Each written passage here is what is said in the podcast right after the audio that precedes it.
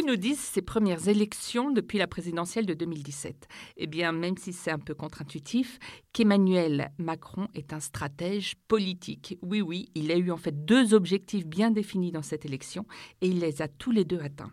D'abord, il voulait continuer à recomposer le paysage politique.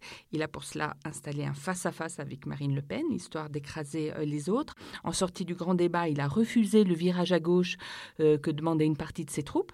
Il a continué à donner des signaux certes à gauche, mais aussi à droite. Il a même surfé euh, sur la vague écolo qu'on sentait monter. Eh bien, ça a marché. Deux ans après le PS, ce sont les républicains qui se sont fracassés euh, dans ce scrutin avec le pire score de leur histoire. Le deuxième objectif était politique mais européen, c'était de parier sur l'affaiblissement des deux principaux partis du Parlement européen pour en constituer un troisième qui serait central, faiseur de roi, indispensable pour créer des majorités. Eh bien, c'est ce qui semble en passe de pouvoir être fait. Mais est-ce que quand on est stratège politique, on est forcément stratège économique? C'est la question. Il faut bien reconnaître que euh, depuis la crise des Gilets jaunes, le quinquennat est quasiment à l'arrêt depuis six mois. Le grand débat a fait retomber la pression, mais il n'a pas pour autant donné un élan politique. La conférence de presse tout autant. Et euh, Emmanuel Macron, lorsqu'il visait la première place euh, aux élections européennes, c'est cela qu'il cherchait. Il cherchait un élan, une relégitimation politique pour reprendre le cours de ses réformes.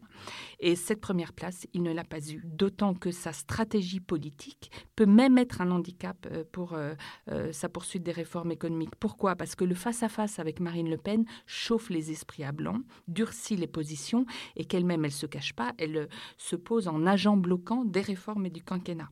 Du face à elle, d'autant qu'il euh, faut noter qu'elle a sans doute siphonné le vote gilet jaune, face à elle, Emmanuel Macron est seul et il continue à avoir euh, ce hiatus entre une majorité politique plutôt à gauche et sa politique euh, qui est plutôt de centre Du coup, comment il compte dépasser ces difficultés? Eh bien, en passant très vite à l'application concrète de l'acte 2, en annonçant très vite les mesures, notamment la baisse de l'impôt sur le revenu. C'est ce que veut faire Édouard Philippe dès cette semaine et en se délestant euh, sans doute de sujets politiques encombrants comme la réforme constitutionnelle, comme euh, la loi bioéthique et, et, la PMA, qui seraient renvoyés, comme cela se murmure, à plus tard.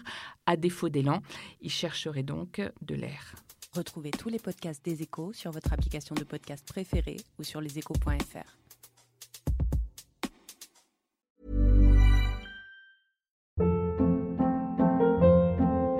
Hold up. What was that? Boring. No flavor. That was as bad as those leftovers you ate all week. Kiki Palmer here, and it's time to say hello to something fresh and guilt-free. Hello Fresh. Jazz up dinner with pecan-crusted chicken or garlic butter shrimp scampi. Now that's music to my mouth. Hello Fresh. Let's get this dinner party started. Discover all the delicious possibilities at hellofresh.com.